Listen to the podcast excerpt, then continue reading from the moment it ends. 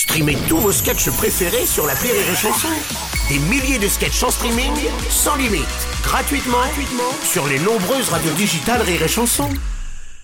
La blague du jour de Rire et Chanson. C'est un patron de, de- de bistrot qui, euh, qui demande à un, de ses collègues de le remplacer 2-3 jours parce que sa belle-mère vient de décéder, il faut qu'il aille à l'enterrement. Donc son collègue il est un peu emmerdé, il dit Putain, j'ai jamais tenu le bar, comment je fais Il dit C'est pas compliqué. T'as vu que on- juste en face de nous il y a l'Institut de- des- sourds et malentendants, donc c'est très facile avec eux. Tu vois, quand ils viennent, quand ils tapent une fois sur le comptoir, ça veut dire un pastis, et deux fois, ça veut dire l'addition. C'est facile, hein, tu leur fais l'addition, il n'y a pas de problème. Je dis Bon, je vais essayer.